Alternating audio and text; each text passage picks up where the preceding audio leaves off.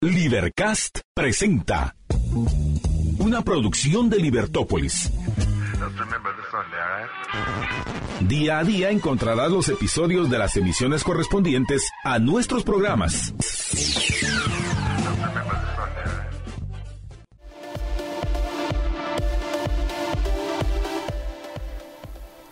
Muy buenos días, bienvenidos a Libertópolis por la mañana. Una mañana bastante fría eh, y una mañana pues con noticias pues trágicas, terribles por el tema del, del incendio, pero, pero arranquemos, arranquemos el día y, y, hagamos lo que podemos hacer en nuestro círculo de influencia y, y hace, hagamos algo eh, en ese círculo. Así que eh, espero que tenga un, un buen día dentro de lo que cabe y que el tráfico no esté tan complicado, aunque ya se reporta tráfico lento en diferentes partes de la ciudad. Así que le doy la bienvenida a mis compañeros en micrófonos, José Carlos Ortega y Sebastián Ríos. Muy buenos días, ¿cómo están, jóvenes?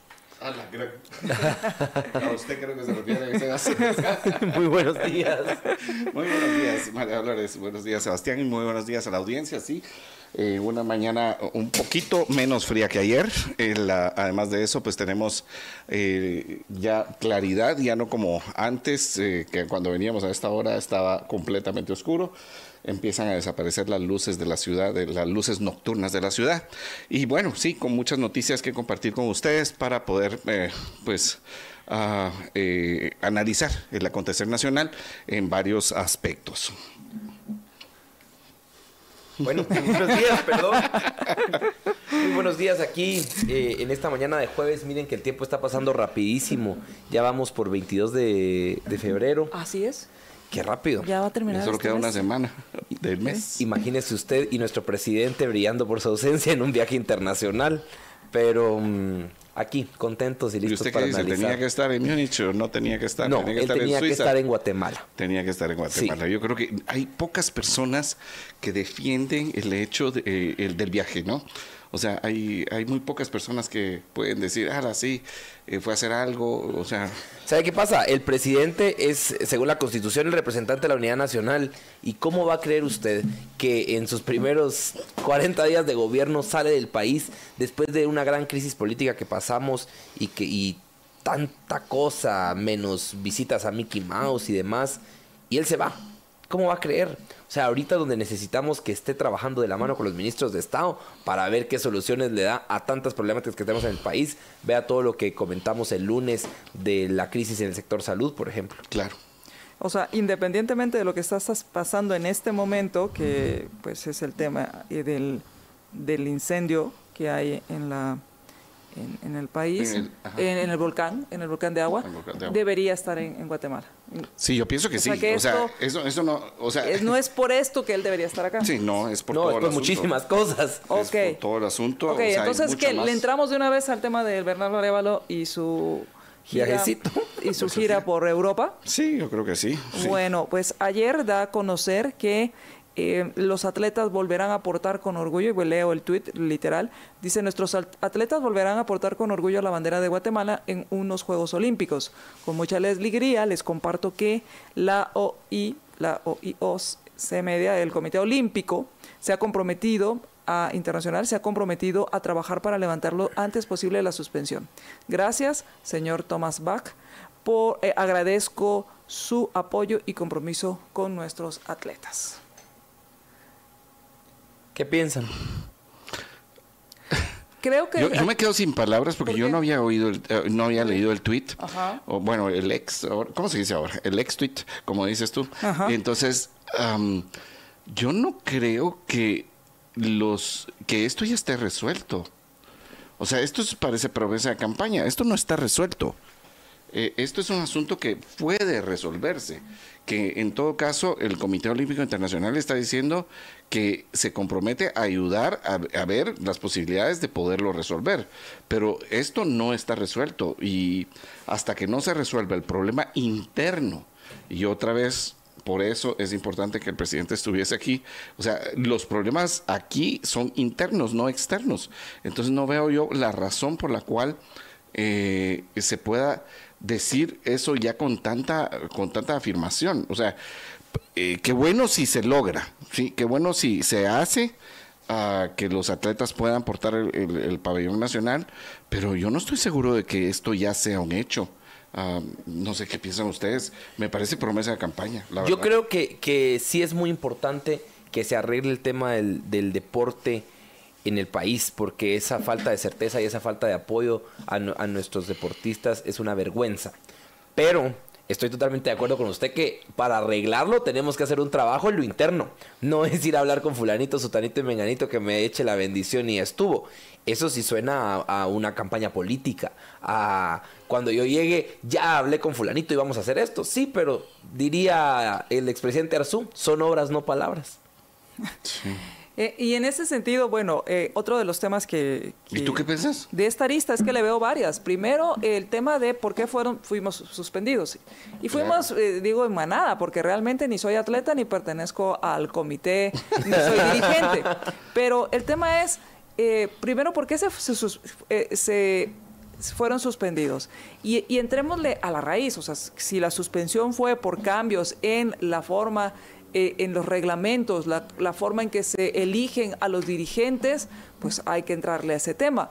Pero más allá de eso, la pregunta es, así como nos, siempre nos preguntamos si alguna de estas leyes que se están aprobando van a mejorar la calidad de vida, de, y no digo que nos den dinero, sino que nos van a estorbar menos, y eso ya es mejorar nuestra calidad de vida. Claro. Mi pregunta es, ¿esto va a mejorar la calidad de vida de los deportistas? Esos cambios que se quieren hacer o le vamos a entrar de, de veras al fondo y vamos a, ahora sí en estos en este cambio que se está ofreciendo que ahora los atletas van a ser dignamente tratados. Porque con todo el tema de la del amateur lo que sucede con los atletas es que no pueden vivir de lo que hacen y entonces dependen mucho del de Del los- subsidio de los del gobiernos. subsidio del gobierno Y en pero este caso del subsidio o sea, del dinero que nos quitan a nosotros Claro. que le hacen dar al dirigente para que él decida a quién se lo da a quién no De una forma muy arbitraria. Totalmente. Y entonces ven- eh, tenemos noticias donde los eh, dirigentes compran maletas de lujo y los eh, Y viajan, atletas y sí, viajan en primera clase. y, y tienen etcétera. almuerzos de lujo y Sí. todo, mientras los atletas no tienen ni tenis y si se dan, oh, se dan cuenta en la sede Ni- ni- De, la, de la Olimpiada o en la sede de la actividad deportiva, del encuentro deportivo, que necesitan tenis. Y entonces ahí van corriendo a comprarles tenis, si bien les va, llevan, no llevan entrenador. Entonces, más allá de si puedes usar la camiseta con los colores, Sí. es si realmente los atletas van a ser tratados dignamente. Solo, perdón, recuérdeme cómo se llamaba el atleta eh, olímpico que entrenaba en una iglesia por falta de instalaciones. Ah, bueno, pero ese fue en tiempo de pandemia. Eh, es um, eh, Kevin, ¿no? Kevin Cordón. Kevin Cordón, el eh, bad- badmintonista. Badmintonista, sí, pero, Sí. pero igual, o sea, Pero ese fue porque había pandemia. O sea, podríamos tomar de excusa que él eh, yo creo que la excusa le quedó eh, perfecta, pero realmente Bueno, pero sí, pues, o sea, no había otra forma de entrenar en un mundo que estaba cerrado. Pero, pero ahorita estás, Pero- o sea, en ese momento estaba cerrado, pero esto viene pasando desde hace cuánto tiempo, José Carlos. ¿Dónde está el apoyo a los deportistas? Eh, no, ha es que ahí está. Ah, El punto es que los dirigentes son los que se quedan con la plata. Y negar eso sería una gran equivocación.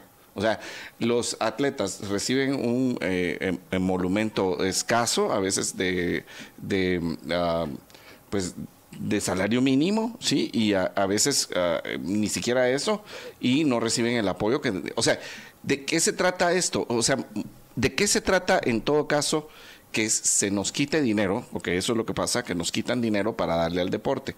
O sea, para que los deportistas tengan las mejores condiciones. Pero a los que menos les llega son a Pero los que menos llegan es a los deportistas. Es igual que el Ministerio de Educación. O sea, no se piensa en el niño, sino que se piensa en los dirigentes, en los maestros, etcétera. O sea, aquí cuál es el fin último? El fin es los atletas. Y eso es lo que no vemos de en este sistema perverso. Ahora, si me dicen a mí, ah, es que los que los que arreglaron el reglamento era para bienestar de los eh, de los deportistas, no.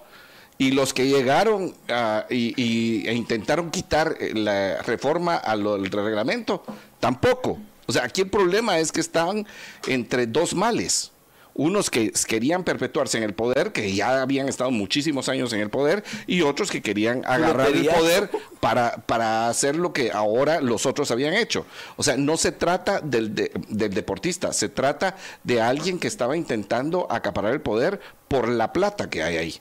Entonces, bueno, nos quedan tres minutos para concluir, sus minutos para, Hay que cambiar el sistema totalmente de tal manera que la ayuda llegue al deportista. Ahora, ¿qué vamos a hacer al respecto?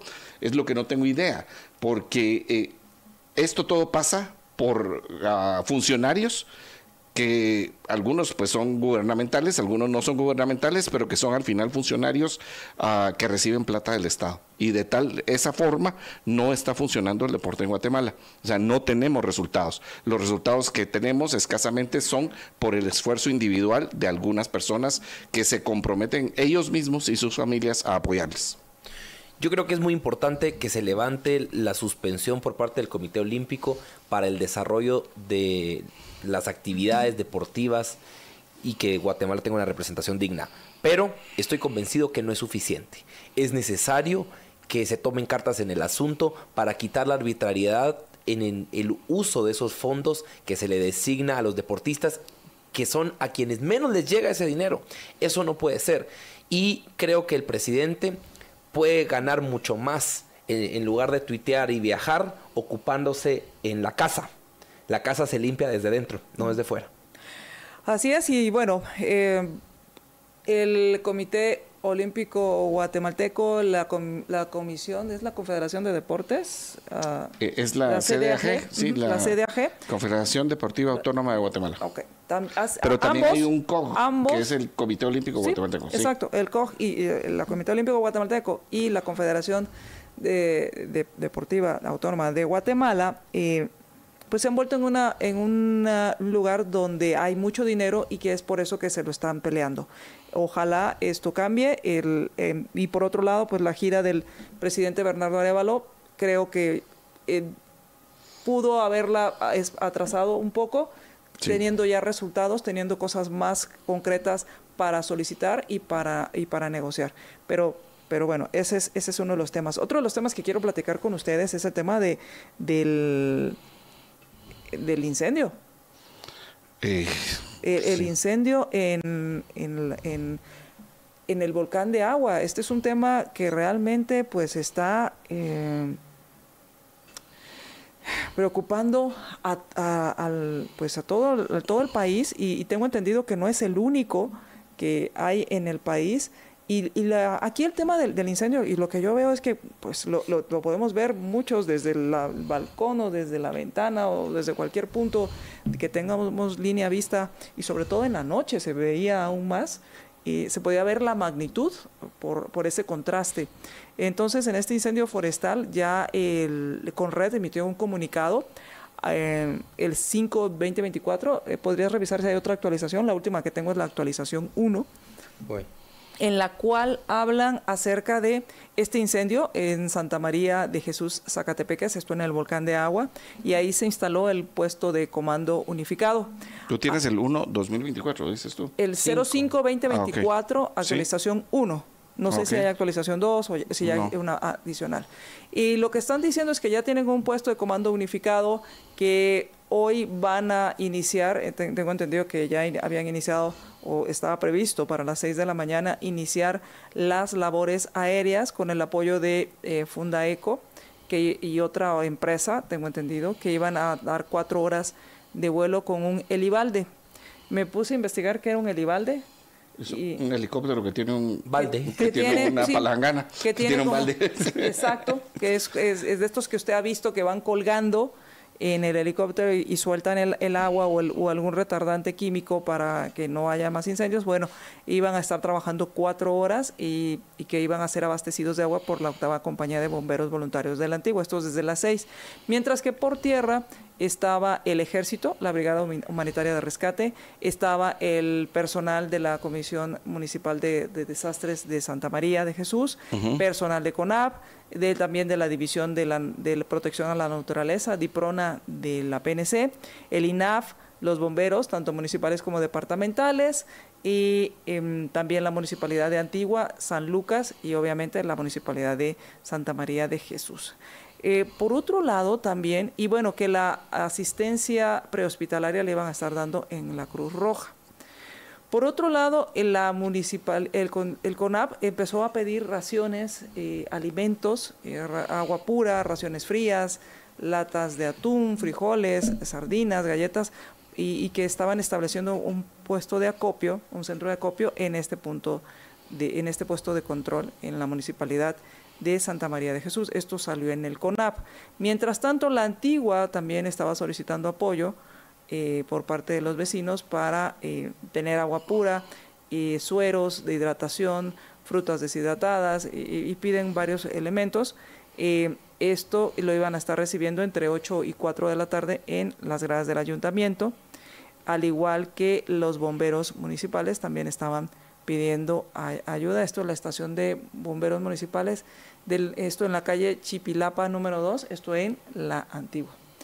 Y, y esto es parte de lo, de lo, que, de lo que se ha, dado a conocer eh, y pues me gustaría escucharlos a ustedes. Bueno, yo, yo veo lamentable el asunto este. Eh, me pasa aquí un dato donde si alguien quiere colaborar, eh, vale 27 mil quetzales la hora del, del IVALDE, del, helicóptero con este eh, sistema para apagar incendios. estaban están diciendo las asociaciones, hay una asociación que se llama Sorema ah, y, pues eh, en todo caso pues eh, al que quiera comunicarse con nosotros podemos hacerle el enlace con estas personas, pero eh, bueno, es, es, la tragedia de todos los años. ahora, si me dices, no, no sé qué tanto... yo sí, esta creo que es una de esas responsabilidades que son comunes a la población porque no hay otra forma de combatirlas. O sea, de forma individual es muy poco probable. Estas sí son de las cosas que yo creo que el Estado sí puede resolver. Ahora, eh, y, porque la ve uno en todo el mundo, ¿no? O sea, no es, eh, o sea, por ejemplo, ahorita, ¿en qué incendio? En el de Chile o sea, decían que había una persona que estaba haciendo soldadura y que entonces, eh, pues, eh, haciendo la soldadura, una chispa generó todo este gran problema en Chile. O sea, ¿en qué momento puedes responsabilizar del todo cuando hay situaciones que tú no puedes controlar? O, por ejemplo, que alguien va caminando en, eh, o sea, eh, ya hay incendios que, por ejemplo, si hay un pedazo de vidrio en un lugar, eh, te genera como una lupa y entonces te, te, hace que haya este suficiente chispa como para que haya un incendio. Entonces yo sí creo que este es una, uno de esos asuntos que no son comunes. Ah, pero bueno, o sea, eh, que necesita atención, necesita atención. Vamos a ver cómo responde las autoridades del Ministerio de Ambiente y, y todas las de emergencia, ¿no? Yo creo que es un tema muy lamentable todo esto del incendio, pero nos pone la luz abajo de un tema que es muy importante y que es necesario, reformar la ley de Conred, porque hemos visto año con año con las diferentes situaciones naturales que ocurren en nuestro país, en, los diferentes desastres naturales, que Conred tiene cierta capacidad de, de respuesta, pero es limitada.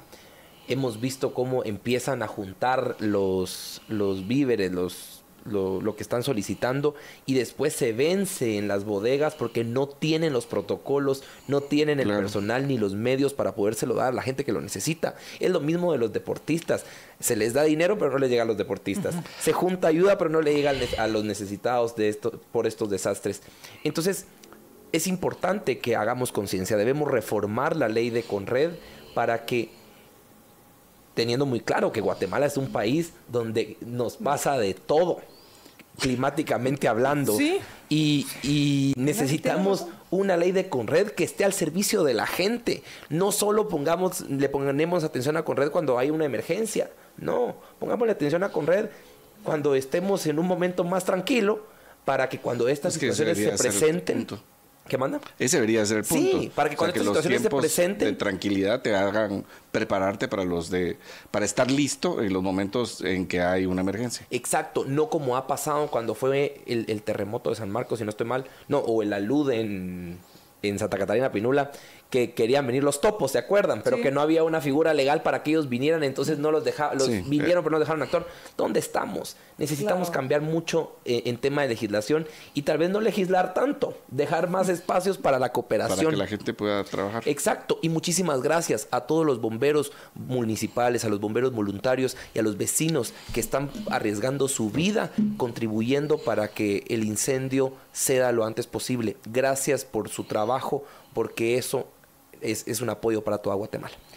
Efectivamente, y, en ese en ese sentido, bueno, el tema eh, aquí me, me- hace pensar en la tragedia de lo común, lo que es de todos es de nadie.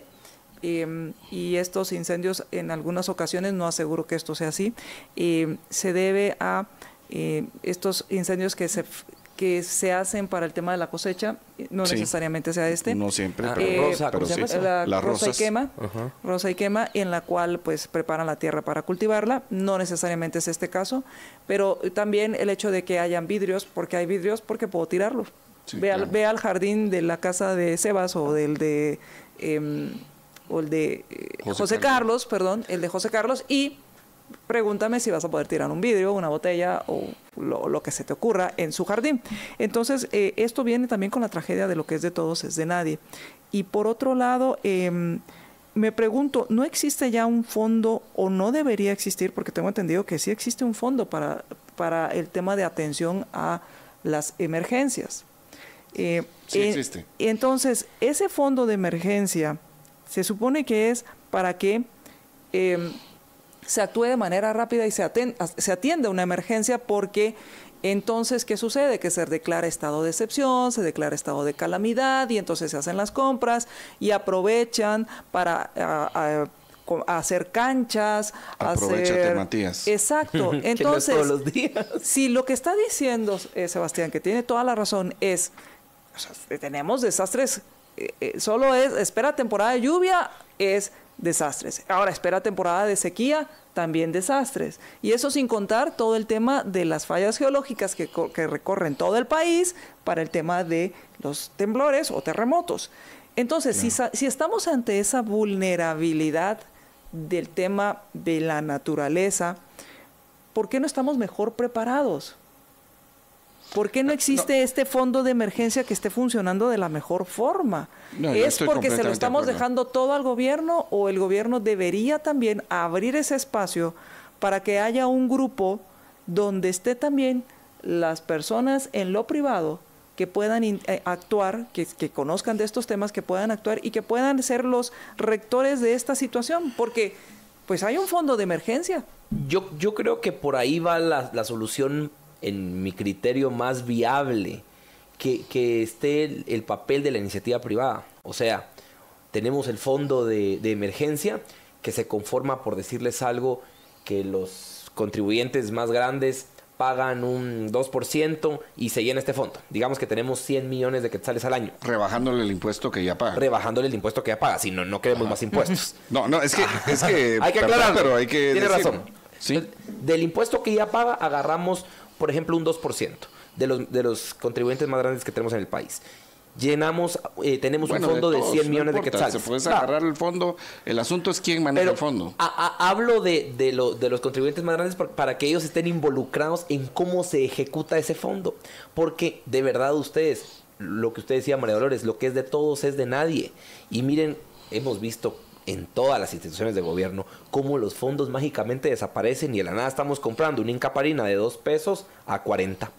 Entonces, necesitamos que esté el contrapeso de la iniciativa privada que ha demostrado a lo largo de la historia su eficiencia y, y es, es, eh, esa auditoría, por decirlo de alguna manera, para que ese fondo sea efectivo y que no se pierda en burocracia 15 días en lo que lo podemos empezar a usar, para empezar, y después que sobrevaloren las cosas, porque entonces ¿de qué nos sirve que el fondo exista?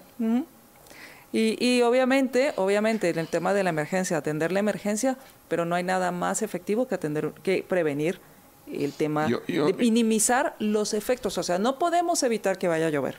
no podemos evitar que en algún momento... Que haya un volcán que, haga erupción, que, haya un terremoto. Lo que sí, una luz. Sí. Lo que sí. Poco probable. Ah, Claro. bueno, la luz sí es un poquito más prevenible si también no haces las cosas equivocadas en algunos terrenos. O sea, si tú no dañas, o sea, una montaña, Tono Coro no está de acuerdo con usted. por eso no votamos por Tono Coro. Sí. Eh, Entonces, eh, no, el punto es que tú puedes ah, dañar la, eh, eh, la geografía, no sé cómo decirlo, o sea, Alterar, la topografía de un lugar y que se quede vulnerable. O, por ejemplo, eh, con la agricultura. Yo, no sé si, o sea, creo que Sebastián ya no recibió esta, pero nosotros algunos recibimos una clase que se llamaba a- eh, agropecuaria, creo que se llamaba. Y si no, aquellos que hemos tenido contacto con el campo, se nos decía claramente, mira, o sea, para sembrar, tú no puedes sembrar eh, de... eh, ¿cómo te digo? O- o perpendicularmente, o sea, no- o sea, verticalmente, porque esto lo que hace es que el agua baje en correntadas y que no frene nunca el agua, sino que había que eh, hacerlo de forma horizontal. O sea, la milpa, el frijol, eh, todo, o sea, café, lo que sea, lo tenías que hacer así, los Como árboles. terrazas, Entonces así hacías pequeños, eh, digamos, eh, paradas para el agua y así no se venía. eh, pero tú vas al campo hoy por hoy y encuentras que está sembrado de forma vertical. O sea, no se siguió con esa prevención que se podía haber hecho a nivel nacional, con, con base a, a- a estudiarlo. Ahora, yo pienso, sí, creo que hay algunas cosas que, aunque no sean comunes a todos, o sea, lo que pasa es que te rebasa lo que una persona individual puede hacer. Entonces hay cosas que cuando te rebasa lo que los individuos pueden hacer, ahí es donde yo sí creo que debe funcionar el Estado. Ahora, ¿cuál es la figura? Sí pienso que deben estar involucrados a los que les afecta. Y cuando eh, ahí a los que afecta somos nosotros, y por eso es que se hace necesario que estén algunas entidades. O sea, por ejemplo, si vas a proteger el área de los volcanes de Zacatepeques, bueno, que está en Lacatenango, está el, el volcán de fuego y el volcán ah, de agua, entonces dices, bueno, es- se crea un lugar donde vas a estar protegiendo estas áreas en común, pero que tiene que ver con los habitantes del lugar. Pero bueno, es, no es tan fácil. ah, este es un asunto que, que hay que resolver. Y desgraciadamente, otra vez, la Conred se ha vuelto un botín para aquellos que llegan. Así es. Mientras tanto, eh, pues resolver, ah, eh, ¿Se acuerdan ayudar y ser solidarios con, con los bomberos que Sí. hacen lo que pueden con lo que tienen. Vamos a ver Y qué pasa, porque mucho. si se recuerdan ustedes, el nombramiento de la persona de la Conred era una persona que había trabajado en el Ministerio de Trabajo en este gobierno y que no tenía esperanza en, en- en combate a Es- desastres. es- Vamos a ver qué tal le va. Ay, tenga fe, hombre. No, La yo solo- no es Yo, nada. yo no, yo no tengo fe, Sí, no, eh, nunca tengo fe en los gobernantes. Vamos. Vamos al corte. Sí, así es. Vamos a hacer una pausa y cuando regresemos hay más temas de los que queremos hablar con ustedes. Además, vamos a estar hablando eh, acerca del tema de esta reforma que están pidiendo a la ley contra la delincuencia organizada con nuestros invitados. Más adelante nos queda el tem- vari- varios temas por hablar. Así que vamos a hacer una pausa. Regresamos. Libertópolis.com Bueno, pues eh, estamos aquí en Libertópolis por la mañana. Estamos conduciendo María Dolores Arias, Sebastián Ríos y José Carlos Ortega y estamos hablando de diferentes temas. Ah, Les tengo tres propuestas de temas si ustedes me dicen por cuál quieren empezar. Eh, tenemos la ley Prodeco, que ya está, tengo entendido, ya en discusión final. Eh, está el tema de las declaraciones que da el ministro de Energía y Minas en una citación por la bancada Voz con respecto a si se empleará el plazo o no de la petrolera Perenco. Y por último, eh, pues yo no sé si tenemos esa canción y no sé si nos la van a vetar, pero eh, eh, no nos, eh, esa te lo agradezco, pero no. Esta, eh, esto fue lo que le dijo Santiago Palomo al declinar la invitación al ministerio del Ministerio Público para hoy. ¿Por dónde quieren empezar? José Carlos, escoja usted.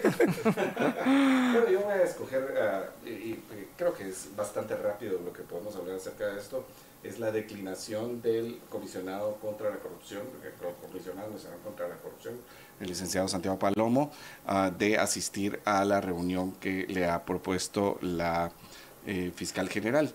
Eh, pues ah, eh, creo que es que él no ve una tiene dos excusas, ¿no? O sea, uno que tiene mucho trabajo y número dos que no ve una actitud ah, real de querer combatir la corrupción. Ahora, yo con todo cariño, porque realmente lo digo así, es ah, creo que hace mal el comisionado en no asistir a la reunión. O sea, creo que sí se tiene que eh, hacer esa coordinación, eh, nos guste o no. Este, esto, esto es como un, ah, como tener, estar en un lugar donde no eres el, eh, donde no eres el jefe y te toca trabajar con alguien que no te agrada, o como estás en la universidad o, o, o estaban en el colegio y te toca un grupo que no es de tu agrado, pero al final lo tienes que hacer. Y entonces hay que entrarle. Y no hay otra forma de persecución penal en este país que no sea a través del Ministerio Público. Entonces no podemos decir, bueno, o sea, como ah, si vamos a encontrar algún tipo de corrupción, la vamos a perseguir y no puede pasar, que no pase por el Ministerio Público, tiene que pasar por el Ministerio Público. Y en este caso, pues creo que sería un gran error eh, quedarse pensando que todo lo de la corrupción, lo reactivo de la, de la corrupción, eh, o sea, se va a arreglar, o sea, va a haber persecución penal. Sabemos que hay casos de persecución penal del lado de la corrupción, hay muchas investigaciones en curso y decir, no, hombre, yo aquí no tengo nada que ver yo creo también que la Comisión Nacional contra la Corrupción se le está dando demasiado énfasis como que va a parar con toda la corrupción en el país. O sea, primero que todo hay que ver lo que la ley le permite hacer y lo que no le permite hacer.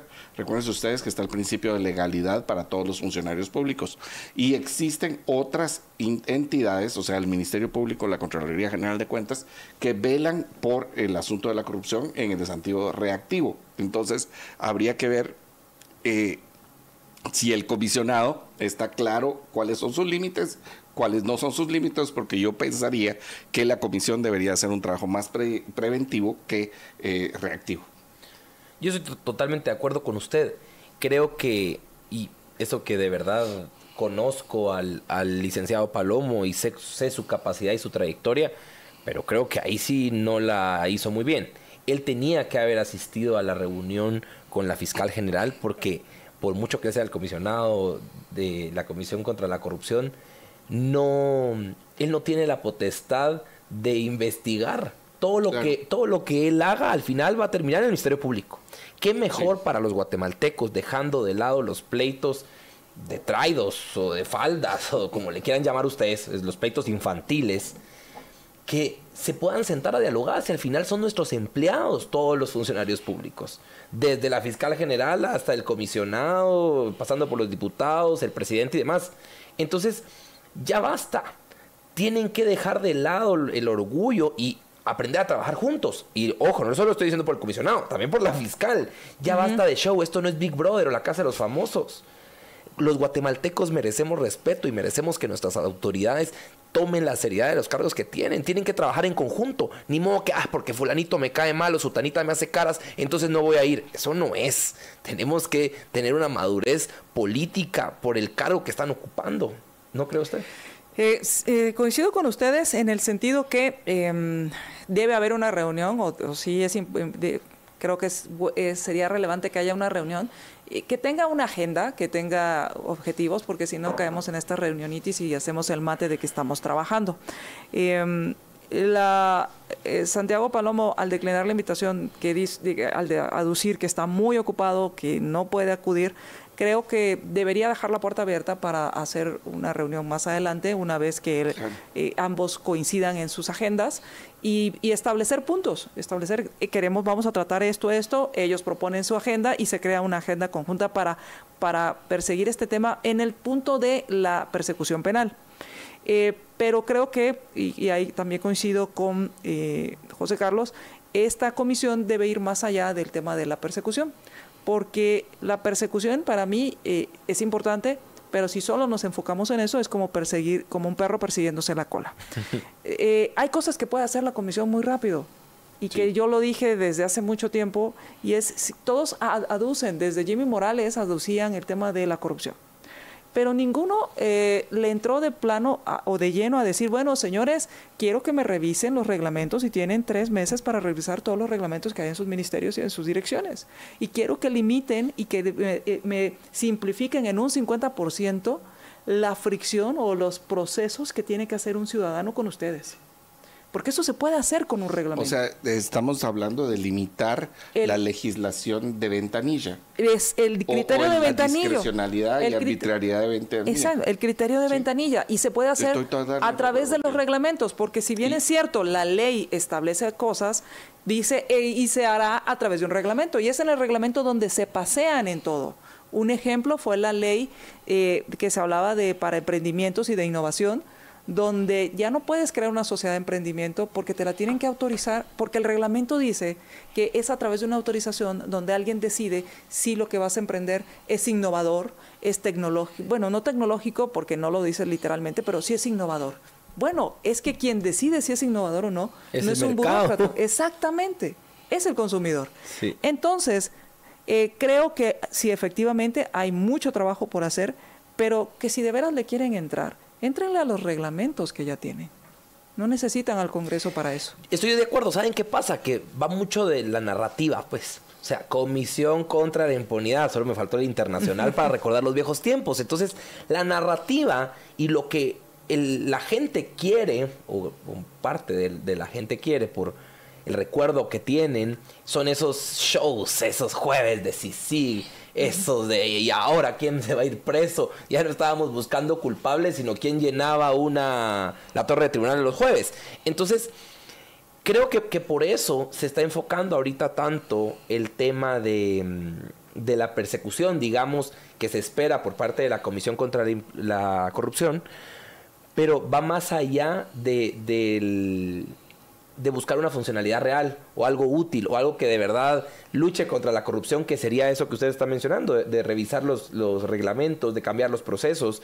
Creo que se tira mucho a eso, repito, por la narrativa que dejó el precedente de la CICI. Así es. Entonces, bueno. Eh, o sea que tú, para ti, eh, son o sea, esto es una continuación de un intento de CICI. Eh.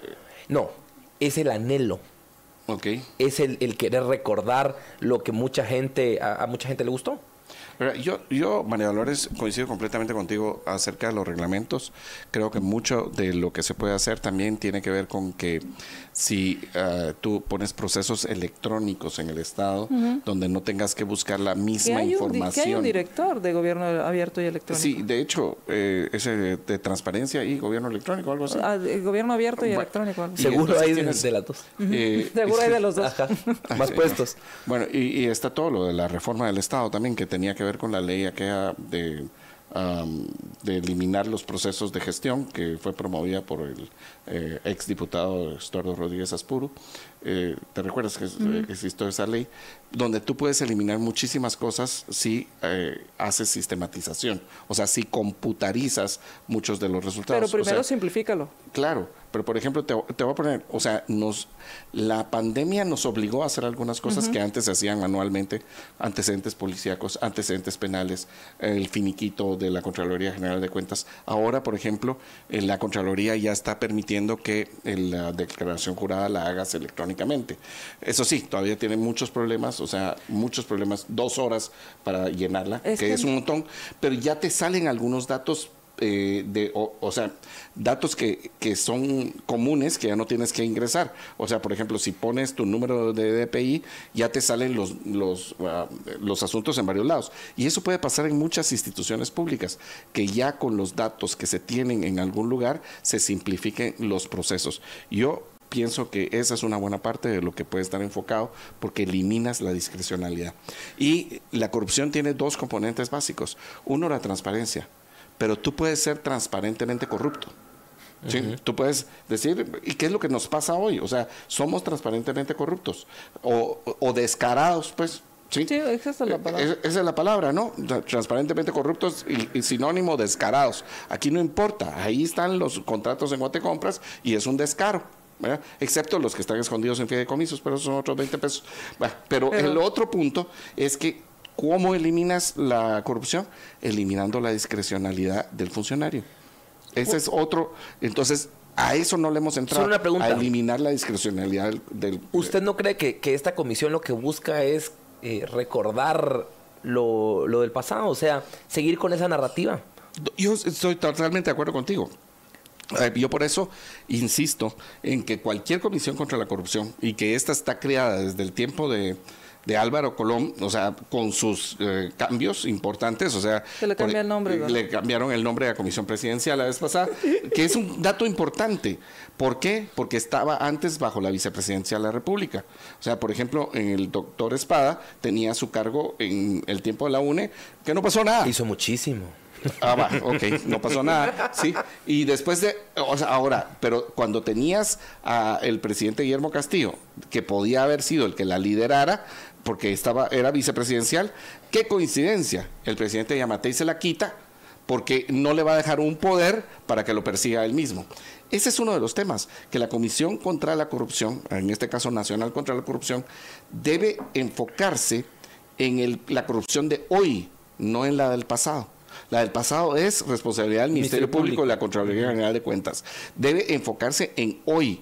Y ese hoy es básicamente prevenir y, e ir en contra de los funcionarios que están eh, actualmente están ah, trabajando en el Estado, no los del pasado.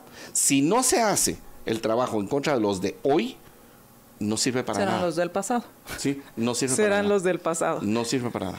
Bueno, tenemos que hacer, ah, tenemos que hacer el corte, ya, tenemos que hacer el corte y cuando regresemos eh, hacemos, continuamos con la- el siguiente tema y vamos a, tenemos también entrevista y tenemos varios temas y, y Sebas, que nos queda pendiente el tema que tú quieres tratar. Así que Sí. vamos a hacer la pausa y regresamos.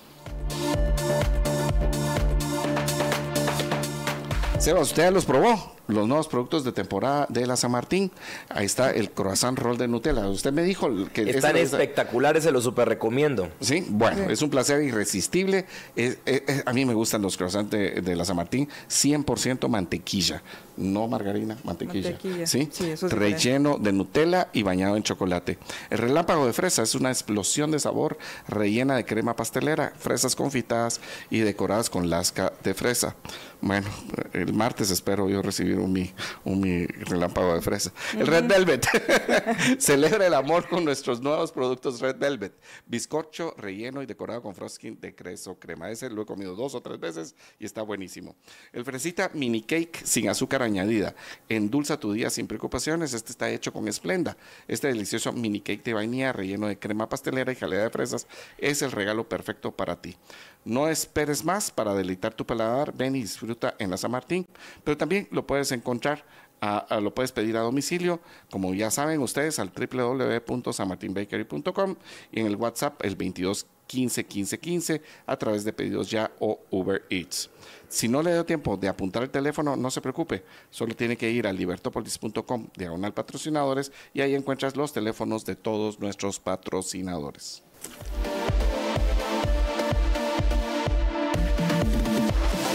Regresamos a Libertópolis por la mañana. Ya se encuentra con nosotros nuestro invitado en los estudios y también ya estamos contactando a nuestro invitado vía, eh, vía digital, el diputado Raúl Barrera, con quien vamos a conversar acerca de la reforma a la ley contra la delincuencia organizada, específicamente el artículo 82 y específicamente un párrafo del cual se busca esta modificación. Así que le damos la bienvenida, en lo que también le damos la bienvenida a nuestro invitado, el eh, licenciado Guillermo Cifuentes, quien es abogado constitucionalista y nos, ah, nos eh, ponen aquí el equipo necesario para poder escucharlo adecuadamente. Primero le damos la bienvenida al diputado. Muy buenos días, diputado, bienvenido. Hola, ¿cómo están? Mucho gusto. Gracias por la oportunidad de conversar sobre un asunto tan importante para el futuro de la democracia en Guatemala. Raúl, pues ah, muchas gracias por aceptar la invitación y eh, explicándonos es- específicamente acerca de cómo está propuesta esta iniciativa de ley para modificar la ley contra la delincuencia organizada.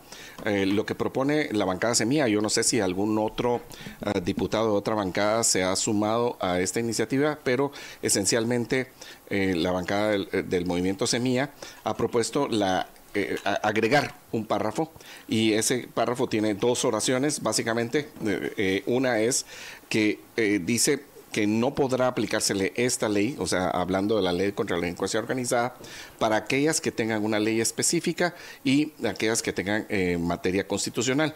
El otro, la otra oración habla acerca específicamente de la ley electoral, o sea, que para los partidos políticos se aplicará la ley electoral.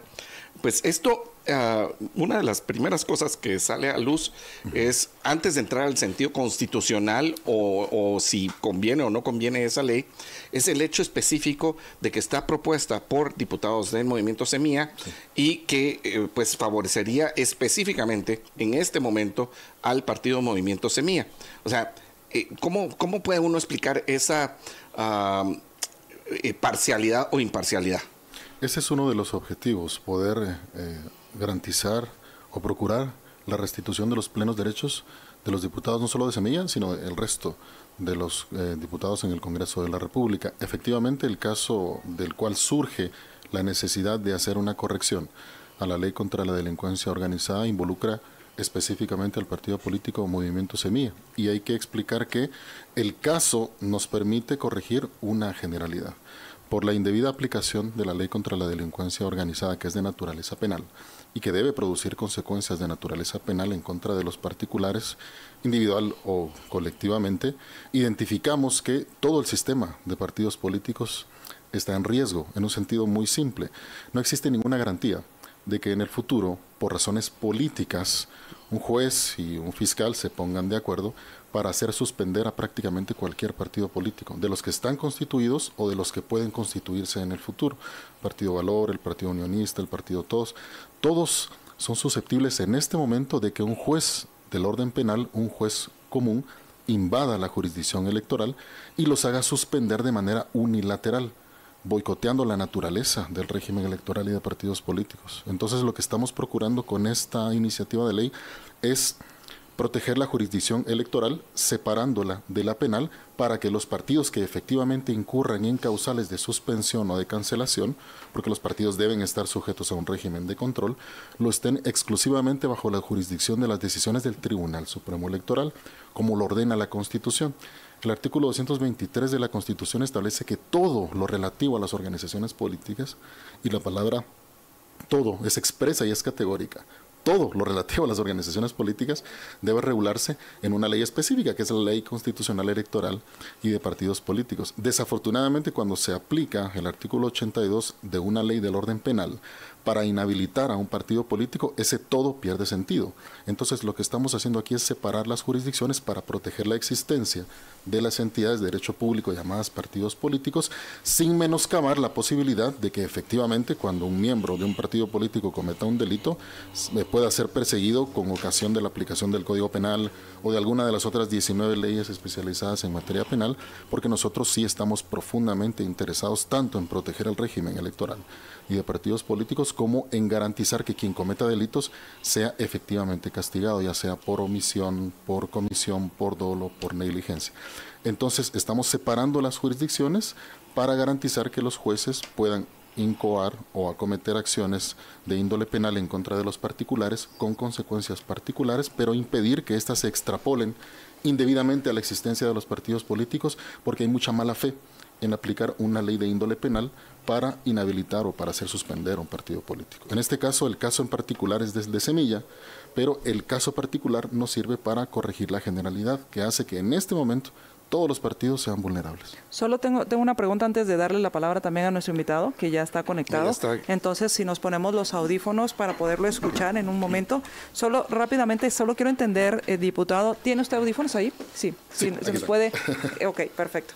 Eh, eh, una de las preguntas rápido, y, con esto le doy la palabra también a nuestro invitado, el licenciado Guillermo Cifuentes, es usted lo que dijo fue que esta ley estaba siendo utilizada de forma política. Sí, instrumentalizada políticamente. Políticamente para atacar a enemigos. Sí. Perfecto. Ok, entonces eh, solo quiero con esto eh, darle ya la palabra al diputado. Después tengo varias preguntas en base a esta. A, Guillermo, le damos la palabra perdón, A Guillermo, sí, al, Bienvenido, Guillermo. Gusto de tenerte con nosotros. Eh, pues leíste la, la, iniciativa de ley, este cambio, uh, sus, pues que se le pretende dar al artículo 82 de la ley contra la delincuencia organizada. Tus uh, primeras reacciones al respecto, Guillermo. Gusto. Gracias, buenos días para todos y gracias por el espacio. Sí, definitivamente el tema ahorita es bastante coyuntural, en motivo que eh, dos diputados eh, alegan sobre la brevedad o, celeridad con que fue leído eh, la iniciativa de ley. Empezando por eso, ¿verdad? Ahora, entrando al fondo del asunto, que es en sí la reforma de ley, la propuesta planteada, también viene a ser un tanto en coyuntura sobre lo que está ocurriendo aún en este momento. Porque si bien eh, fue un poco ya eh, sosegado, se le podría decir, el tema mediático que cobraba todo esto de los procesos en contra de, yo pensaba más la constitución del partido Semilla eh, y por ende en contra del mismo, pero más sobre la constitución, porque las personas que fueron electas ya lo están y no puede variarse esa circunstancia. Era una de las situaciones que agravaban mucho en aquel momento, eh, pues cuando se dio la elección y posterior, esos tres, cuatro meses eh, que fueron la verdad muy, muy desagradables para el país, ¿verdad? Entonces, em, la reforma en sí del artículo 82 de la suspensión provisional de las inscripciones de las personas jurídicas es donde creo yo que entra en disyuntiva un poco la intención directa del artículo 82. Eh, sabemos que están en procesos, sabemos que las personas electas por el partido Semilla quieren tener más injerencia dentro del Congreso, porque ahorita, como se encuentra suspendida, no la tienen.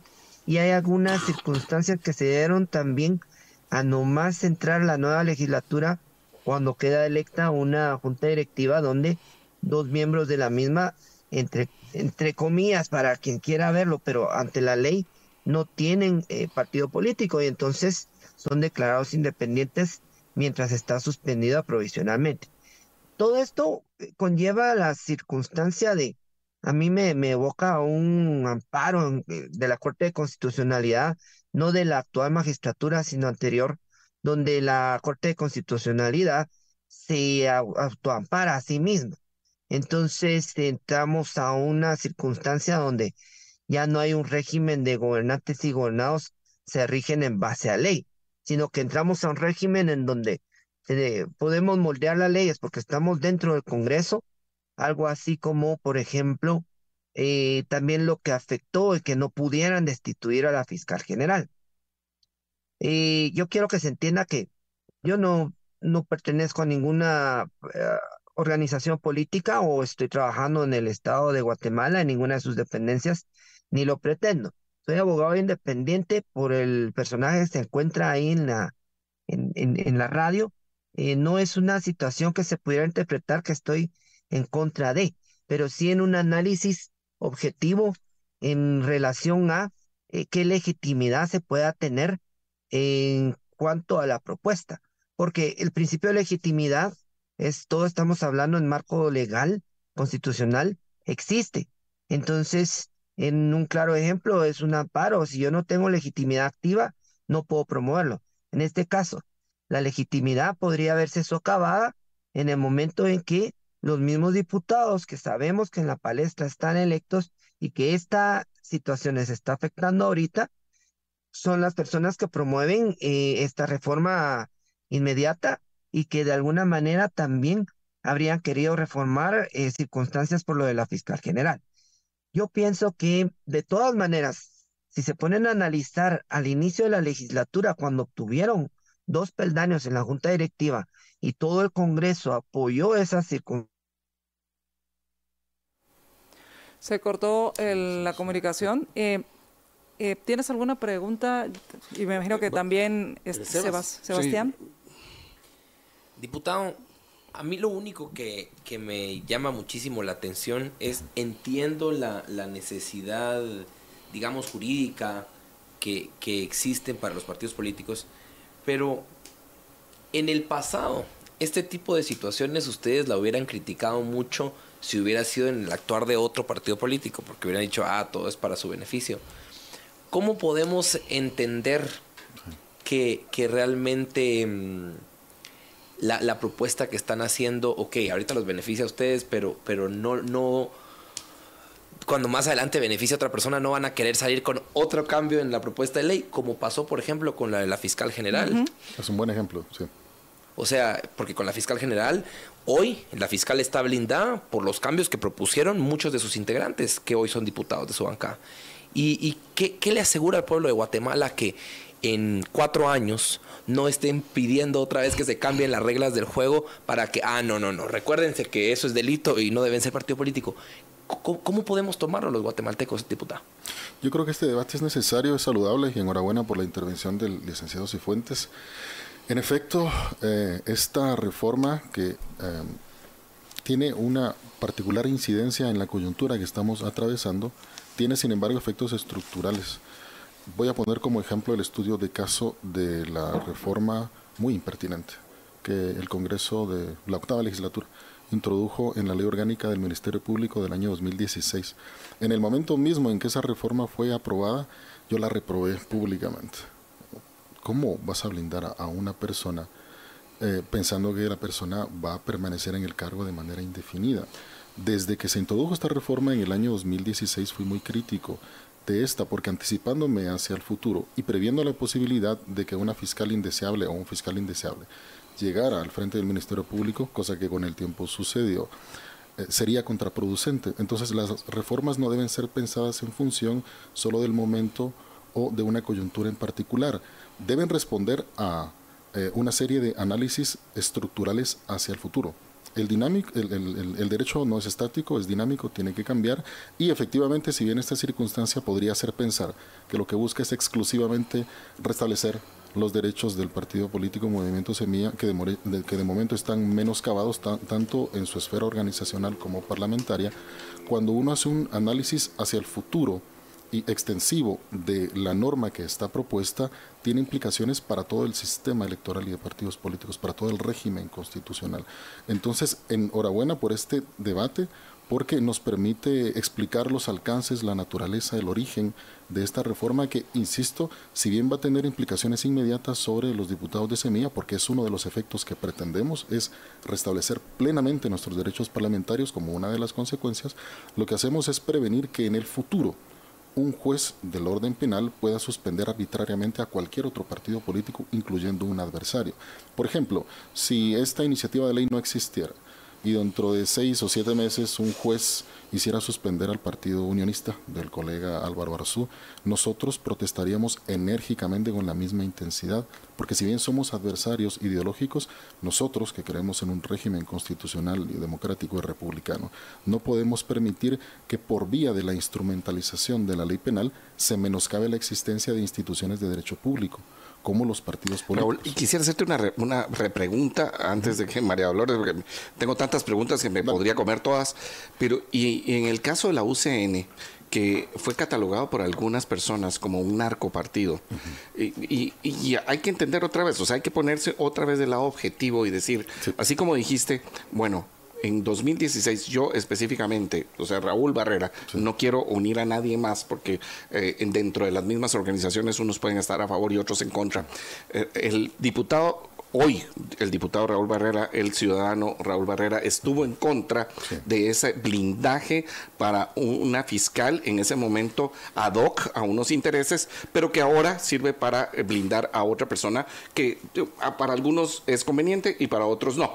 ¿sí? Había otro sistema. Entonces, si estamos haciendo ahora, esta reforma, ¿no estaríamos blindando la posibilidad de que sí exista un narcopartido o un partido que esté eh, totalmente unido a la ley eh, de la delincuencia organizada? Y yo te voy a decir una cosa, yo estoy en contra del artículo 82 de la ley contra la delincuencia organizada, pero eso lo tocamos después. O sea, específicamente, específicamente, o sea, no estaríamos ah, diciendo lo que muchas personas dijeron en su momento, que la UCN era un narcopartido y sí se le podía aplicar esta ley en específico. No, por el contrario, esta iniciativa de ley no busca la inaplicación de la ley contra la delincuencia organizada en contra de estructuras criminales que estén incrustadas en partidos políticos. Lo que hacemos es separar la jurisdicción individual, particular, personal o colectiva, de la institucional partidaria porque son, son, son em, jurisdicciones distintas. Si miembros de partidos políticos se coluden para cometer crímenes, deben ser perseguidos, deben ser juzgados y deben ser condenados a la luz de la legislación penal, la general, que es el Código Penal, o la particular, que es la ley contra la delincuencia organizada. Lo que no podemos permitir es que a la luz de la comisión de un delito por uno, dos o tres particulares dentro de un partido político, se aplique extensivamente la norma sobre la existencia de la organización a la que pertenecen, porque eh, la inscripción, suspensión, cancelación o sanción de los partidos políticos debe circunscribirse a la ley electoral y de partidos políticos. Es decir, en la, en la eventualidad de que dentro de un partido político haya criminales, estas personas deben ser efectiva, categórica y contundentemente sentenciadas. Y es el Tribunal Supremo Electoral, a la luz de lo que la ley electoral y de partidos políticos establezca, el que debe hacer el análisis si organizacionalmente la organización ha incurrido en una de las causales de suspensión o de cancelación, para que sea el Tribunal Supremo Electoral, sobre la base de la existencia del partido político, el que determine con su jurisdicción privativa si el partido debe o no seguir existiendo. Entonces yo creo que es importante separar las jurisdicciones porque podría pensarse que lo que buscamos es detener, hacer detener las investigaciones sobre miembros del partido Semilla que colaboraron sobre su constitución y muy por el contrario, yo con todo el dolor, con toda la pena, con toda la consternación, tengo que decir que si alguien dentro del partido por acción o por omisión, por dolo o de manera negligente incurrió en la comisión de un delito, a la luz de la ley penal, esa persona debe ser juzgada y debe ser condenada dentro de la extensión del ordenamiento penal. Pero esa condena debe recaer exclusivamente sobre la persona, no sobre la organización, porque los partidos políticos no se constituyen para delinquir, son instituciones de derecho público que configuran el régimen democrático del país. Si bien hay que reconocer que dentro de algunos partidos políticos podría haber una o varias personas que forman una estructura criminal, la aplicación de la ley penal debe recaer sobre las personas y no sobre las instituciones, porque la existencia de las instituciones es jurisdicción del Tribunal Supremo Electoral sobre la base de lo que establezca exclusivamente la ley electoral y de partidos políticos. Yo aquí tengo un comentario y dos, y dos temas y dos preguntas que me gustaría hacerle. el primer comentario es eh, ustedes hablaron que, eh, usted habló que se opuso al tema de eh, este blindaje hacia, hacia, la, hacia el Ministerio Público, a la fiscal. antitécnica esa reforma. Ok. También ustedes se opusieron muchas veces a las ampliaciones presupuestarias.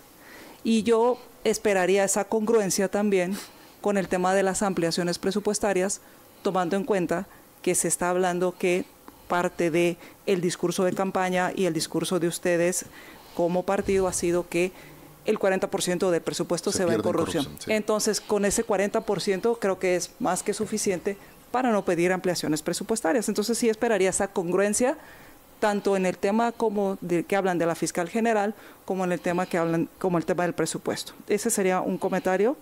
Eh, la pregunta, usted hablaba que esta ley se puede usar políticamente contra y se la está utilizando. Y, se está utilizando. Ahora, todos buscamos una igualdad y es una igualdad ante la ley, que nos traten igual.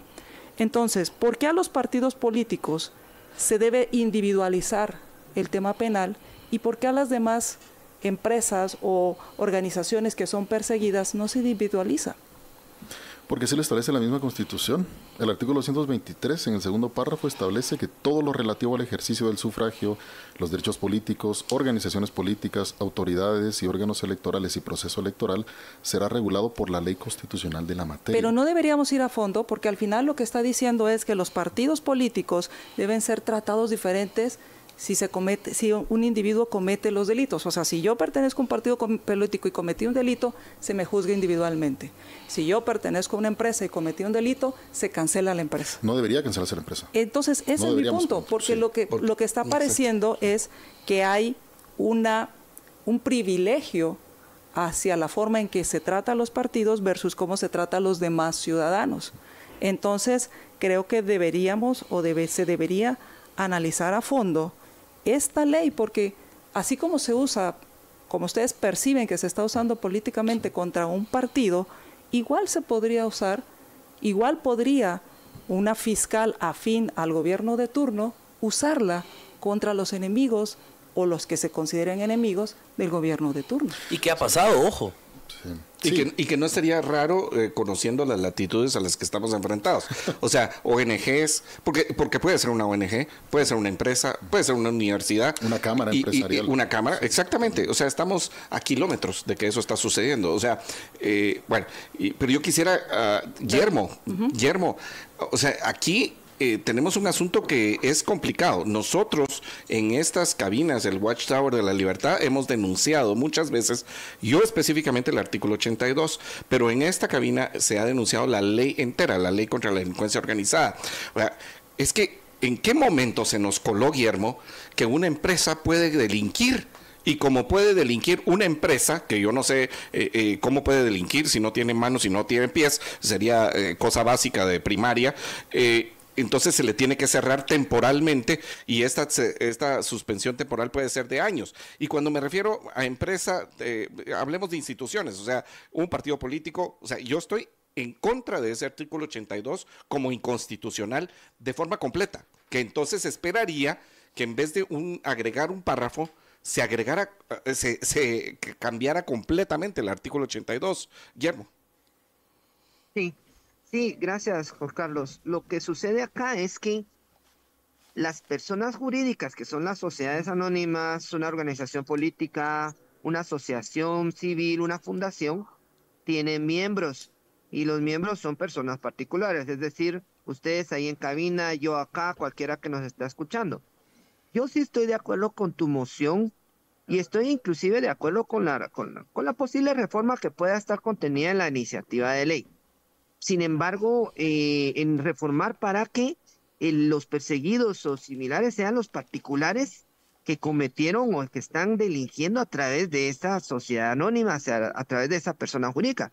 Porque pensemos casos bien eh, puntuales como siglo XXI, antes del periódico. O sea, el periódico fue sonado porque coyunturalmente, ¿quién no conoció el peladero?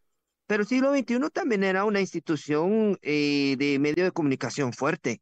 ¿Y qué pasa con todas las personas que sí están trabajando legítimamente adentro de esas personas jurídicas? ¿Qué pasa con ellos? Desempleos, eh, circunstancias de inclusive tener que ser involucrados algunas personas y tener que ir a dilucidar al Ministerio Público por uno o dos años, gasto de entre nosotros de abogados.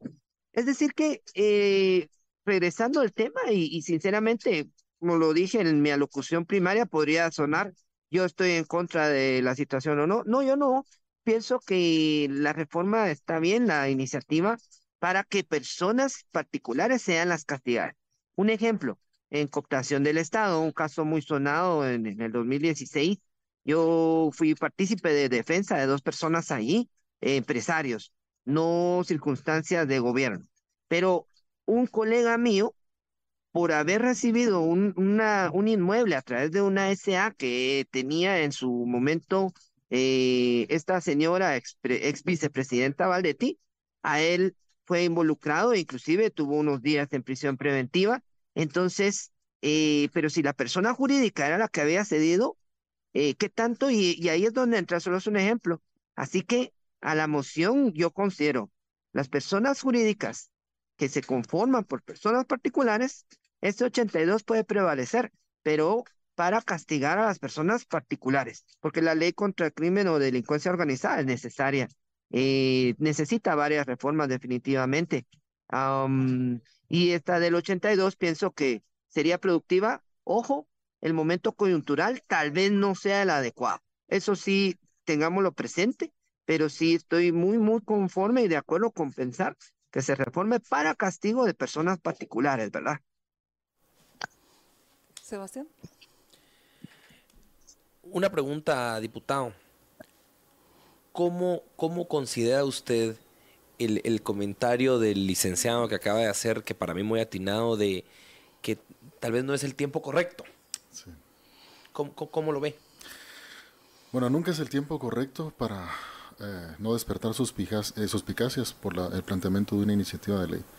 Ya que el mandato que hemos recibido es permanente, es 24 horas al día, nosotros podríamos esperar que se detengan las aguas o que la coyuntura sea distinta como para despertar las menores suspicacias posibles. El inconveniente es que todos los días se están menoscabando derechos de personas legítimamente electas. En este momento nosotros y mañana, porque hoy por la tarde puede aparecer una resolución de un juez suspendiendo a otro partido político y estaríamos consintiendo la existencia de un vicio que debemos eh, conjurar o que debemos arreglar en cualquier momento. Entonces, eso tiene un costo político para nosotros y lo aceptamos, pero lo que queremos es corregir esto hacia el futuro y entendiendo que puede haber alguna suspicacia, esperamos tener la habilidad para explicar técnicamente que esto no tiene dedicatoria para una organización en particular, sino implicaciones para todo el sistema de partidos políticos en general. Yo le voy a decir que a mí en lo personal, eso es lo que mayor duda me da, que, que si no es solo para un grupo político en particular, que por el momento estamos apoyando eso y después vamos a cambiar. ¿Por qué? Porque, por ejemplo,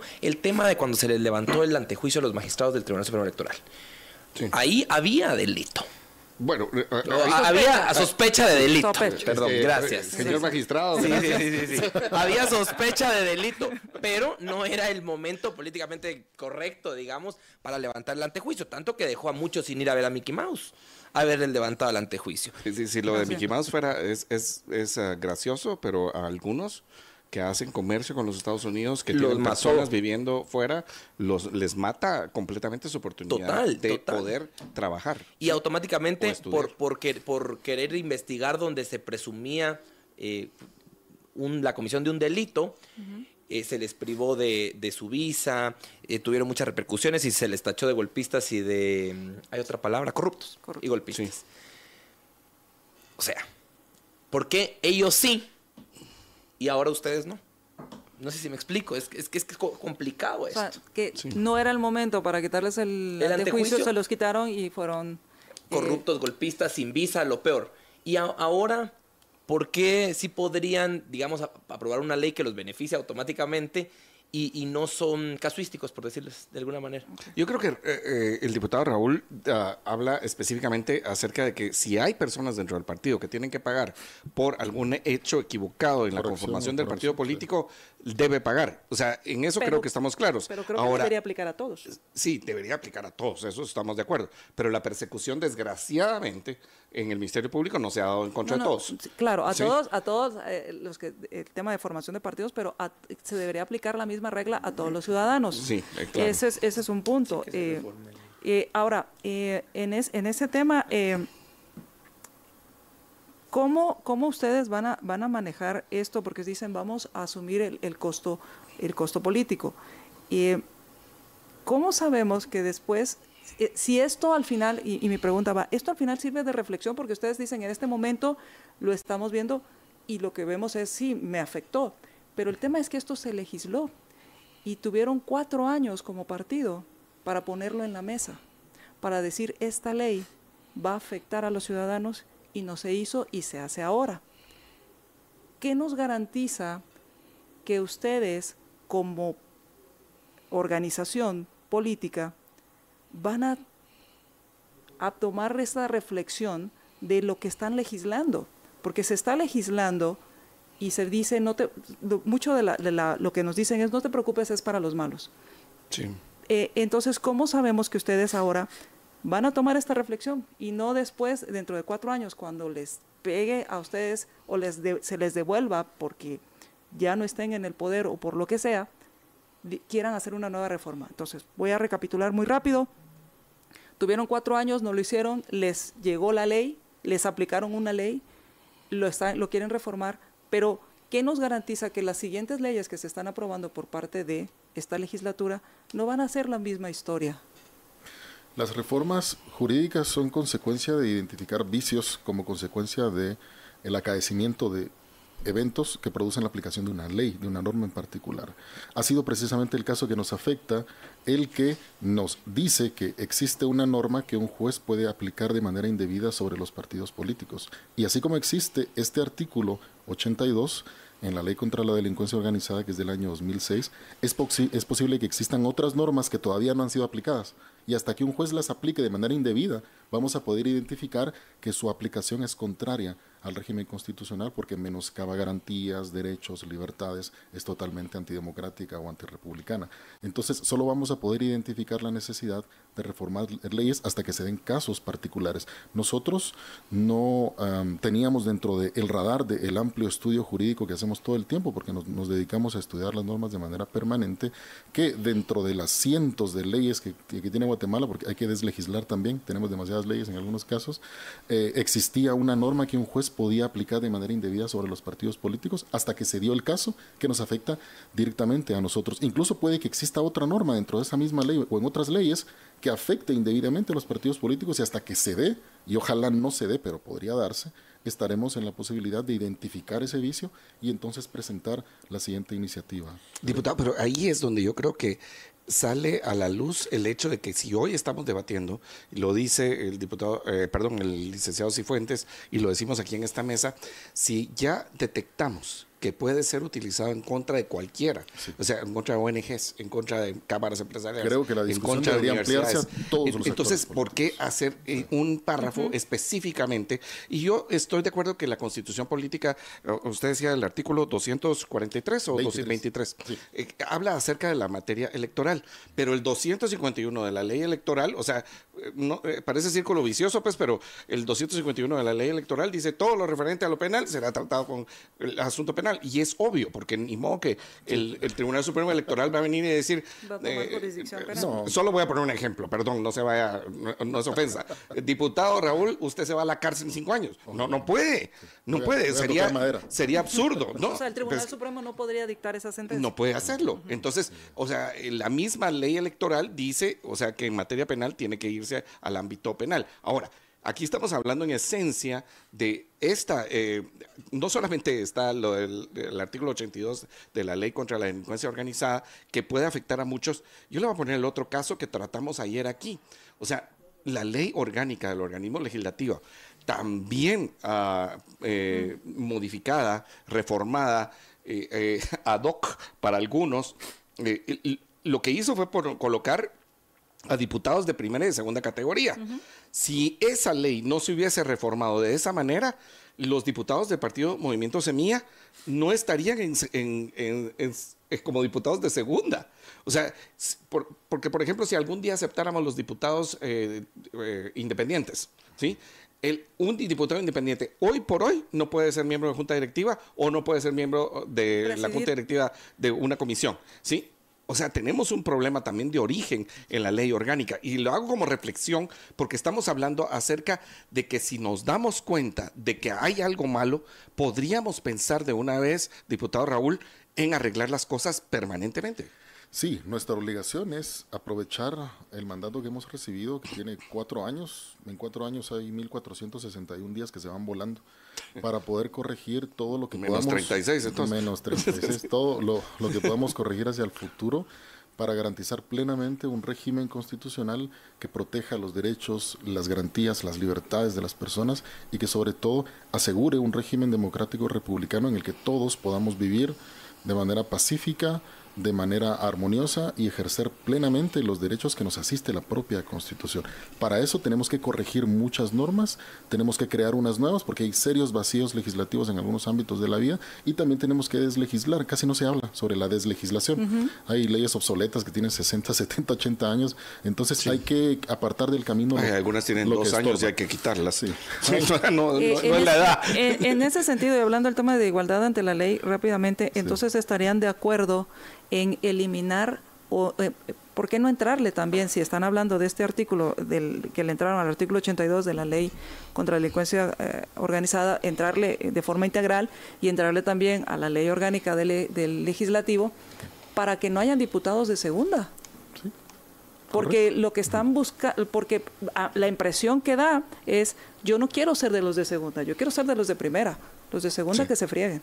Sí, Hay un menoscabo de derechos dentro del Congreso de la República a la luz no solo de los efectos que produce esta ley contra la delincuencia organizada, que insisto es un instrumento útil que tiene muchos vicios y el principal creo yo que es este, puede haber otros, pero también hay eh, normas dentro de la propia ley orgánica del Congreso que tenemos que enmendar. El Congreso tiene 38 comisiones de trabajo, una de ellas es la Comisión de Apoyo Técnico, que ya ha empezado a trabajar sobre el consenso de que existen normas que permiten menoscabar derechos dentro del Congreso. Al mismo tiempo tenemos que pensar en la impostergable reforma electoral y tenemos que integrarlo todo, porque al final lo que necesitamos garantizar es que existan todas las formas de pensamiento dentro de los espacios de, representación y que no se sigan consintiendo episodios de violencia en contra de otros actores políticos. Violencia parlamentaria porque degradas la calidad de un diputado o violencia judicial porque un fiscal y un juez se ponen de acuerdo para menoscabar la existencia y las facultades y las dignidades de los representantes de un partido político dentro del Congreso de la República. Ya estamos en eso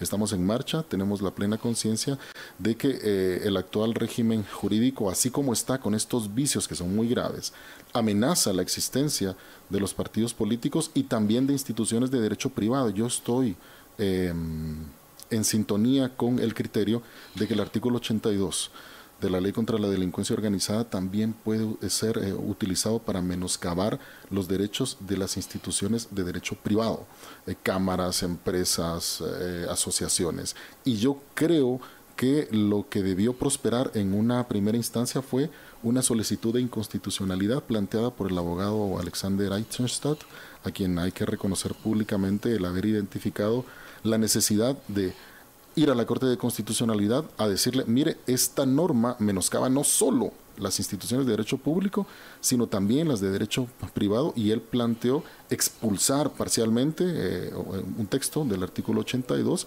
para que un juez no pudiera arbitrariamente ni suspender instituciones de derecho privado ni de derecho público. Y aquí quiero rescatar, y espero que con esto no me extienda más de la cuenta, los argumentos del juez Ronnie López, el que dentro del expediente de solicitud de inconstitucionalidad parcial del artículo 82 de la Ley contra la Delincuencia Organizada tuvo mucha claridad al argumentar textualmente que la suspensión de la inscripción de una persona jurídica por sí misma causa gravámenes irreparables. Cada día de suspensión puede ocasionar graves repercusiones económicas, jurídicas, políticas y de cualquier otra índole que imposibilita en muchas ocasiones una reparación del daño que se ocasionó dentro de un mismo proceso penal. Así de peligroso es el hecho de que por una simple sindicación se prevea la posibilidad de suspender provisionalmente a una organización que se ha construido por años, lo que perjudica su desarrollo económico, social y político. De ahí la importancia de la suspensión de dicha normativa impugnada. Fue el único magistrado que pudo anticipar, que pudo ver, que tuvo la sensatez de identificar que el artículo 82 menoscaba derechos, garantías y libertades de las personas. Los otros magistrados no se atrevieron, desafortunadamente permitieron que un juez del orden penal siga metiendo la nariz no solo contra los partidos políticos, sino contra Raimundo y medio mundo.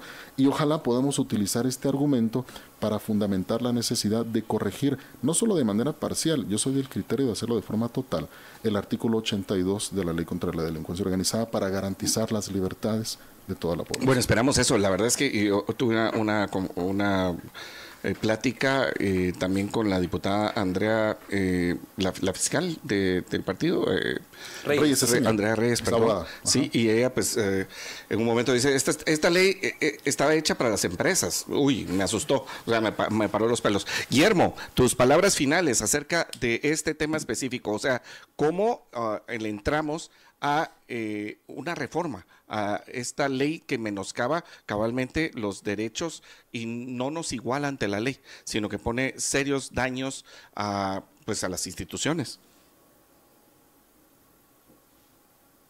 Gracias, José Carlos. Acá hay algo. En la ley electoral de partidos políticos hay un momento, hay momentos, hay plazos en donde una vez se cumplen, eh, algo así como las fases procesales no pueden retrotraerse. Y una de esas es que eh, declarado el, el evento electoral ah, no puede venirse a socavar una organización política. Entonces, sigamos ese ejemplo, ya que tenemos al compañero diputado ahí, todos mis respetos, eh, sobre plazos para que la intención de la reforma sea congruente y eh, pueda seguir rigiendo, porque sí, sí tiene algunos elementos eh, que no pueden dejar de existir para la sociedad. Y entonces creo que eh, más madurada la situación de plazos pueda llegarse a consensuar y que el momento coyuntural sea el adecuado. Pues muchísimas gracias a ambos, al diputado Raúl Barrera del Partido Movimiento Semilla y al licenciado Guillermo Cifuentes por haber estado con nosotros en el análisis de esta ah, iniciativa de ley propuesta por ellos para reformar el artículo 82 de la ley contra la delincuencia organizada. Muchas gracias. muchas gracias a ustedes y solo quiero concluir, si el tiempo me lo permite, que yo mm, creo muy sinceramente que el caso fundado en contra del partido está constituido sobre la base de infracciones de índole administrativa respecto del partido y que si bien pudo eh, eh, incurrirse en la comisión de algún delito por acción o por omisión, esto no nos hace desconocer la necesidad de que quien haya cometido un delito deba enfrentar las consecuencias de esa comisión. En todo caso, queremos pensar que podría tratarse de algún delito de índole menor que ojalá permita a los involucrados subsanar rápidamente esta circunstancia y que en ningún caso, insisto, debería extrapolarse a la vida de los partidos políticos. Entonces, no se trata de blindar a los partidos políticos, se trata de proteger la jurisdicción electoral y separarla de la penal que recae sobre las personas en lo particular. Ese es en general el sentido de la norma. Así que muchas gracias y si tienen iniciativas de ley, el despacho está abierto porque tenemos mucho que corregir para garantizar los derechos y las libertades de la población. Muchas gracias. gracias, diputado. Vamos a hacer una pausa. Regresamos.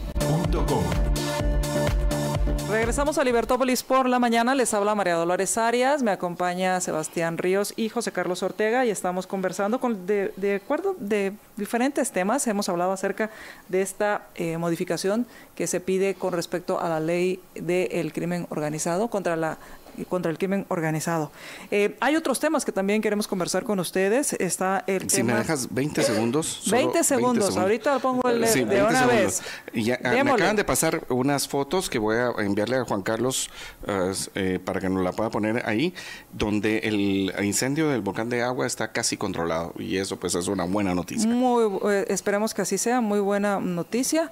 el tema de que se, que se logre controlar, porque bueno, empezó desde, tengo entendido, eh, se estaba hablando desde hacía, hablaban de ayer en la mañana, otras personas decían que había iniciado desde el día anterior, así que... Em, e, ¿Esta nota de dónde está confirmada o es...? Eh, bueno, sí es de uno de nuestros oyentes. Ah, ok, esperemos que, que esté, que, que, así sea.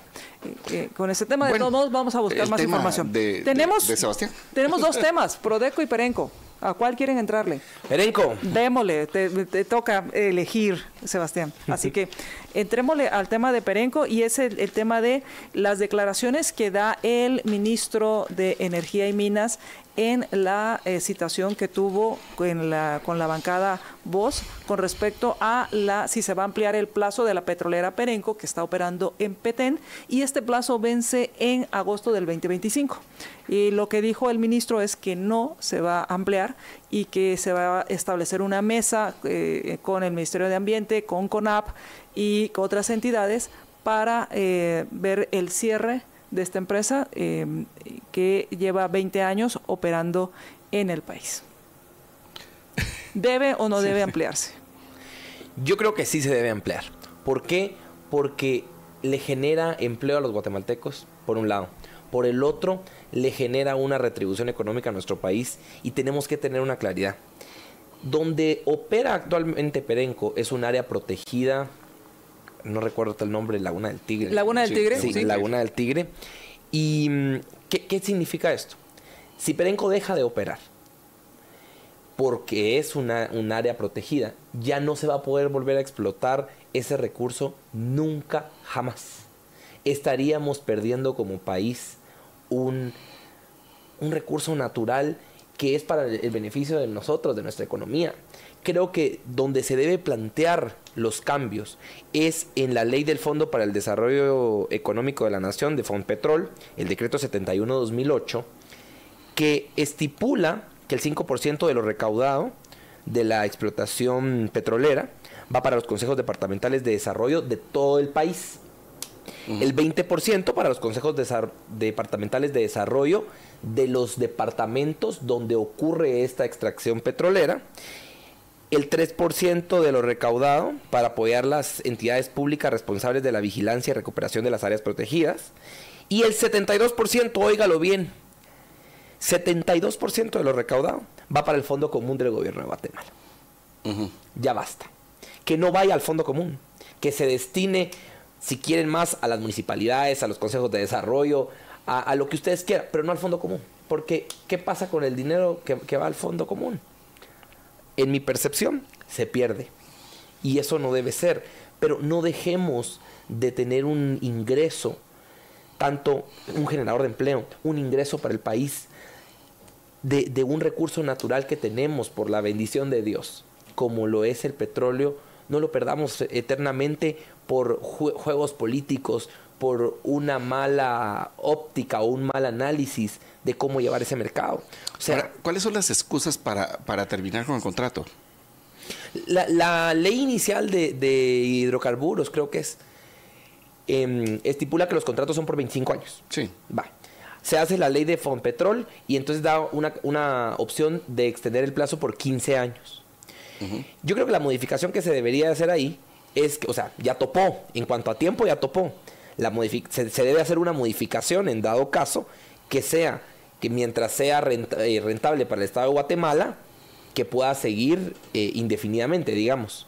O sea, eh, a lo que se están agarrando ahorita es el plazo ya, ya topó, ya no hay ley que les pueda dar más plazo. O sea, realmente es el tiempo. otra vez, o sea, sí, ok, es el tiempo, pero ¿por qué? O sea, ¿por qué? mira, cuando pasó lo mismo, que se estaba cambiando el plazo por la... Ah, eh, con los pasaportes, se está diciendo es que ya se venció el plazo, entonces hay que cambiarlo. Aquí hubo un poquito de presión de los Estados Unidos acerca de que iba a haber, ah, o sea, que la entidad privada estaba generando pasaportes falsos y que entonces lo debía hacer el, gobierno. Y también, o sea, y por el otro lado, aprovecha Matías, que no es de todos los días, vino el eh, gobierno de ese momento y dijo, bueno, eh, o sea, que en vez de que se lo gane eh, la empresa, que está generando utilidades, ganémonos nosotros. Desgraciadamente, eh, o sea, no sacaron a concurso esta situación, sino que lo dijeron, hagámoslo nosotros, y entonces empezó el Instituto Nacional de Migración a hacerlo, o de Migración Guatemala, IMG creo que es. Eh, entonces, lo hace, lo hace mal, pero se vuelve negocio mandar a hacer las cartillas eh, de pasaportes y empieza todo este desastre que ya se había arreglado acerca de los pasaportes. Entonces, ¿cuál es el fondo? Porque yo no me creo que sea solamente por el plazo. Yo creo que tiene que haber un aspecto económico y tiene que haber un asunto donde alguien quiere sacar raja o es solamente por el ambientalismo. O sea, porque la pregunta sería, yo, yo entiendo que no son solo 25 años de Perenco, pero la pregunta sería, ¿cuántos desastres ecológicos ha habido en el área para decir, bueno, ellos están haciendo mal su trabajo? Número uno. Número dos, me voy al aspecto económico. O sea, realmente las regalías, que ha sido uno de los puntos cruciales en cuanto a la minería, explotación de petróleo y otros, o sea, en cuanto a las regalías. ¿Es el monto adecuado o no es el monto adecuado? ¿Lo podríamos poner indexado al precio del petróleo internacional o alguna otra situación para decir, bueno, o sea, si sube el precio del petróleo, Guatemala va a ganar más? Y, claro, esto no arregla el problema de origen que es la propiedad privada, no lo arregla. Pero, o sea, e, el punto sí es importante en cuanto a por qué lo quieren cerrar solo porque sí esa es mi, pregunta inicial. Uno de los argumentos que hay en cuanto al tema de la, del tema de las regalías o el tema de lo que se paga o lo que recibe los eh, gobernantes de este de esta de esta extracción em, es el tema que también el gobierno le debe pagar a la empresa por los gastos que incurra y entonces se le paga de gastos y uno de los argumentos que hay es y, que habría que revisar también este elemento y corregirlo, como tú hablas, eh, Sebastián, de corregir el tema de la distribución de regalías, que no solo se da en Fonpetrol, se da en muchas partes. Eh, por ejemplo, hablábamos del tema de la concesión, y voy a hacer aquí rápido un paréntesis, de la licitación o la concesión que se hizo de la autopista Palín Escuintla. Palín Escuintla, pero la, la, que va hacia el puerto. La, otra, la, otra. Escuintla hacia el puerto. exacto. Ah. La de Escuintla hacia el puerto. Eh, el, el, dinero va a ir a un fondo común y en lugar de que el dinero se utilice para mantener en óptimas condiciones la vía alterna, de tal forma que la forma de competir con una vía pagada es que tengas una buena vía alterna, en lugar de que ese dinero se utilice para esto y se quede en la región, va a los omniscientes y omnipresentes y omnipotentes y todo lo que usted quiera del, del gobierno central. Entonces regresamos al tema de fondo común. Entonces, esta revisión no solo hay que hacerla en Fopetrol, hay que hacerla hay que entrarle a varias. Entonces, el tema de las regalías es ese, ese punto de reciben dinero, pero también sale dinero del gobierno. Y uno de los argumentos es que se paga más de lo que se recibe. Habría que revisar esto, porque si es así, hay que corregirlo. Pero eso se puede corregir. Claro. Total, ajá, no, no, hay que cerrarlo. Y, un, punto muy importante que, sí quiero mencionar, porque sí he investigado bastante el caso que mencionó José Carlos, del el tema ambiental. Fíjense que yo estaba revisando las imágenes de los últimos, no recuerdo si eran 40 o 50 años, desde que empezó eh, Perenco a, operar en, en esta área protegida. Y uno de los argumentos de los ambientalistas que dicen que deben cerrar es porque la, la, biosfera se ha visto afectada y cada vez hay menos árboles. Pero en imágenes satelitales es bien interesante. Voy a dar un número porque no recuerdo el dato exacto, pero digamos que toda el área protegida es de 200 hectáreas. Y, el área de Perenco creo que es, no recuerdo si 40 o 10 hectáreas.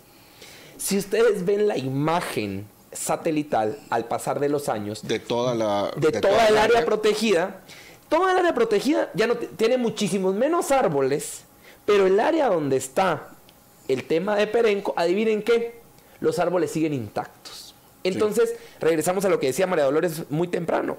Lo que es de todos es de nadie. Realmente, ¿qué tanto proambiental es que Perenco no opere? Si el área donde ha estado los últimos años se ha conservado de mucho mejor manera que todo el, resto del área protegida, donde no pasa absolutamente nada. Sebas, le voy a decir una cosa. Qué descubrimiento, pues, y, se lo digo no en el sentido de que usted, sino qué descubrimiento. Ya nos hemos dado cuenta que cuando hay una empresa que hace un tipo de trabajo de estos de ecología o está tratando de proteger su entorno, lo hace mejor que ese descuido que tiene la, eh, pues, eh, el gobierno central y que encima de todo a veces declara como área protegidas terrenos privados que lo que hacen es que muchas veces la gente al no poder producir no pueda hacer absolutamente nada, sino que lo deja ahí descuidado, supuestamente el cuidado de los del gobierno. Tenemos que irnos y las últimas actualizaciones, eh, la eh, presidenta en funciones, Karin Herrera, pues publicó en su tweet información con respecto a eh, lo que está sucediendo en el volcán. hizo ya un sobrevuelo en el área donde pues ah, menciona que haciendo eh, seguimiento al llamado del presidente eh, eh, Bernardo Arevalo, pues están dando este, dándole seguimiento a esta información. También el ministro de Gobernación, Francisco Jiménez, pues está hablando que están poniendo todos los recursos para poder atender esta emergencia. mientras tanto, pues esperemos que esto ya esté controlado como habían, habían había estado circulando. ojalá pero Ojalá sea pronto. Ojalá sea pronto. Sí. Bueno, le recordamos a usted, viva la libertad, pero vívala, ejérzala, ¿sí? Sea responsable de su libertad. Feliz día. Vivamos con libertad y responsabilidad por una Guatemala diferente. Ciudadano bien informado, ciudadano respetado. Hasta la próxima.